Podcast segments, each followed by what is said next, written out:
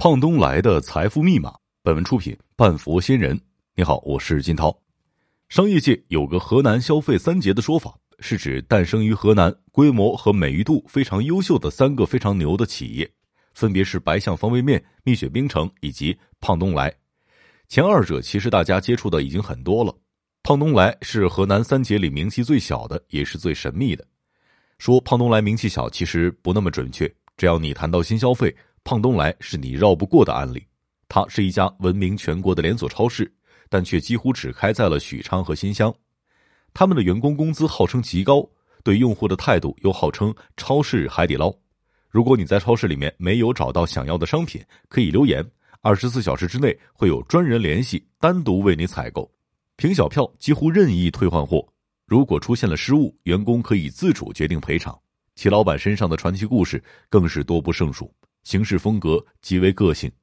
前段时间河南水灾，老板不仅捐钱捐物，更是直接带着员工穿着救生衣去支援了，差不多相当于沃尔玛加 Costco 加海底捞的复合体，非常朋克。打开胖东来那个停留在上个世纪风格的官网，你可以看到所有的顾客留言和回复，甚至可以看到并且下载他们的规章制度。胖东来有秘密吗？严格来说，没有，他们的操作透明到了一定程度，就怕友商学不会。但胖东来的操作，友商也不会去学，大家不是一个路数的。除了对客人无微不至的体贴和关怀之外，胖东来最惊世骇俗之举是，老板每年给自己把百分之九十的利润分给员工。当然，这些都是媒体报道的说法，由于并不是上市公司，也确实拿不到相关的数据去证实。但可信的是。胖东来的员工福利确实做得很好，无论是真金白银的薪资奖金，还是各种员工关怀，在当地都是有口皆碑。左手对员工好，右手对顾客好，这东西没法长时间的伪装，能这么多年不露馅儿，大概率应该是确有其事的。每一个行业都有一道密码锁，不同行业的密码难度不同，有的行业复杂，财富密码是温州话加密过后的摩斯密码。有的行业在行业里面浸泡几年也摸不出门道，有的行业可能光看看券商写的行业报告就够了，但对于零售业来说，这个密码是一二三四五六，所有人都知道，就是价格便宜，做好服务。作为一个二道贩子，零售业的利润是非常低的，你要搞低价，总有人比你更低价，卷到你怀疑人生。拼价格要从上游拼，要从供应链上找利润。对着下游的顾客，不但要拼价格，还要拼服务。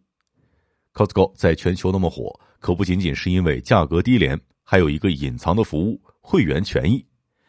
很多中产喜欢去会员制超市购物，是因为你这里停车方便、购物愉快，能够懂我所需，以及售后上从不扯皮。人心是肉长的，大多数人是愿意为服务付费的，或者说，大家买的是一种确定性，买的是信任。你都愿意提供一种超过我预期的服务，那么我在预期内的服务一定是合格的，至少我肯定不会买到超过保质期的产品。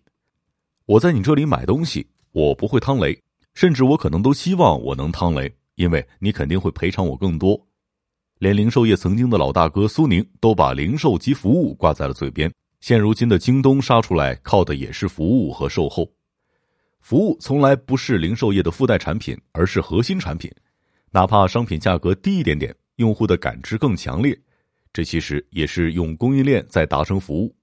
胖东来的名声好、口碑好，就是因为看透了这个财富密码，懂服务、待人以诚，对客人好，客人愿意复购，客流满满，几乎把整个许昌的零售生意都拿捏住了。对顾客好，这个密码大家都知道；对员工好，却是少有人认同。这也是胖东来能够杀出来的核心原因。不知道大家有没有这样的体验？如果你很喜欢一家便利店的话，即使你没有任何购物的需求，你都会进去转转。进去转就是流量，而流量的转化非常依赖商场的员工的态度。服务是一个反人类的活日本服务业者对顾客是真的服务好，态度恭谨，但日本人也常常被人评价为身前身后不一致，这太正常了。谁喜欢伺候人呢？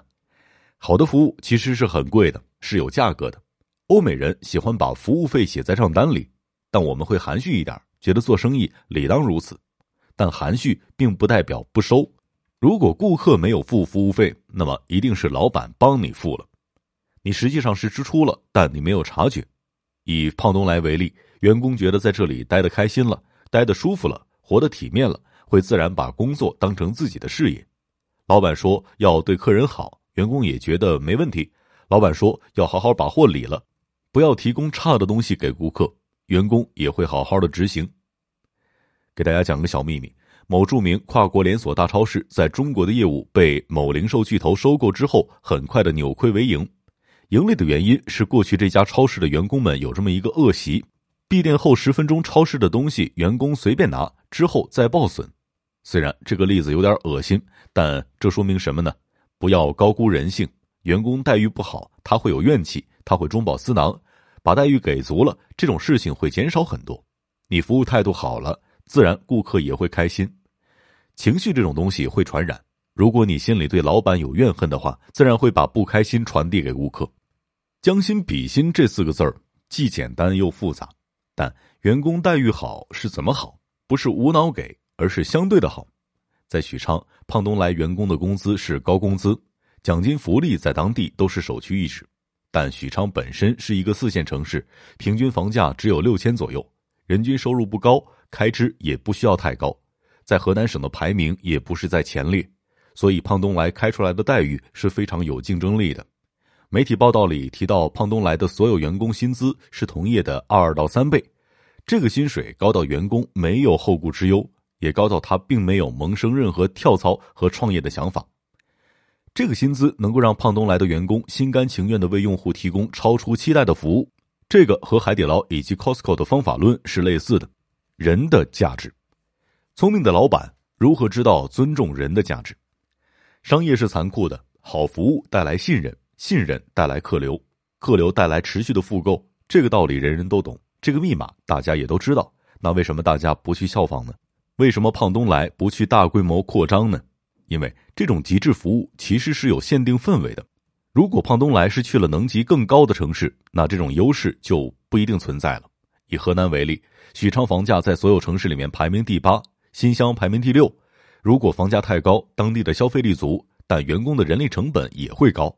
如果去能级更高的城市，哪怕企业和员工说我是把这个企业大部分的利润都给员工，其实也没什么用。如果一个企业把百分之九十九的利润都分给了员工的话，但每个员工每个月只拿几百块收入，真的也没有办法让他们去践行企业文化。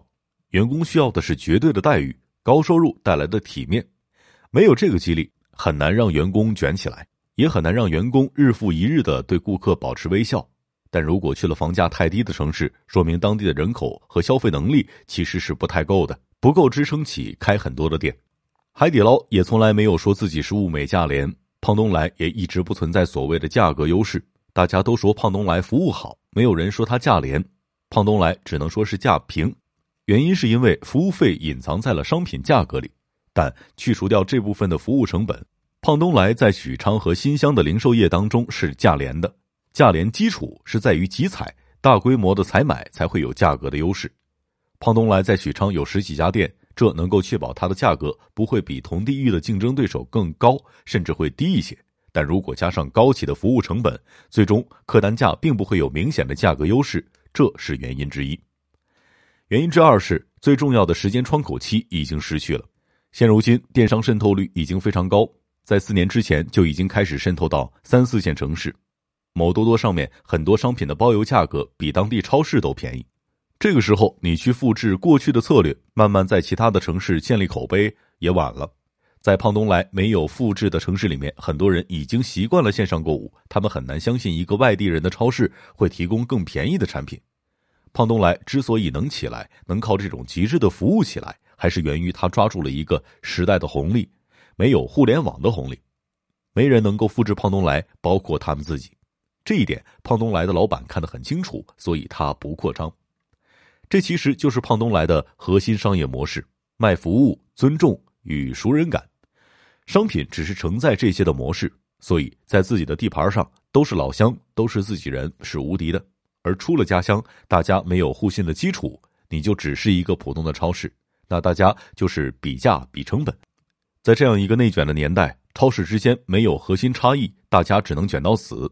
就像电商主播会卖不同的货，但一定不会随便换平台一样，信任经济和规模是存在冲突的，所以没办法扩张，但也没必要扩张。毕竟这年头，信任是更稀缺的东西。商业洞听是虎嗅推出的一档音频节目，精选虎嗅耐听的文章，分享有洞见的商业故事。我是金涛，下期见。